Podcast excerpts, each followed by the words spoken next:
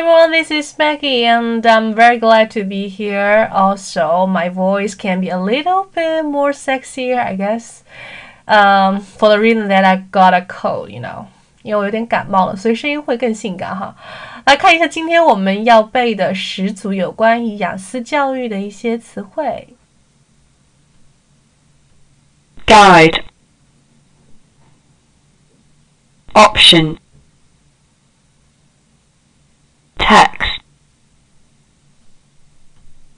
Passage. Holiday. Institution.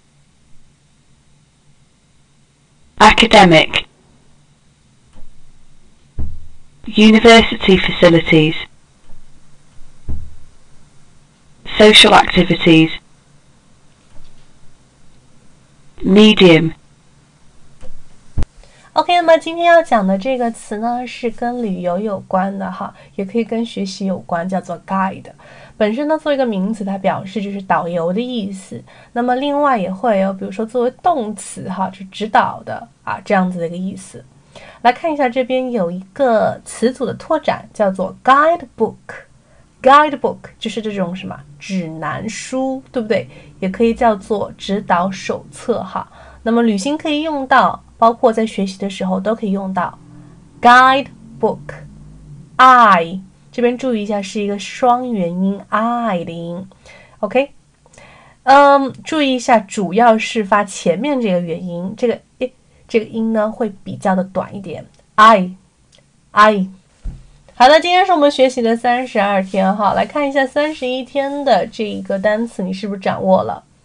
他的戏剧老师发现了他的才能。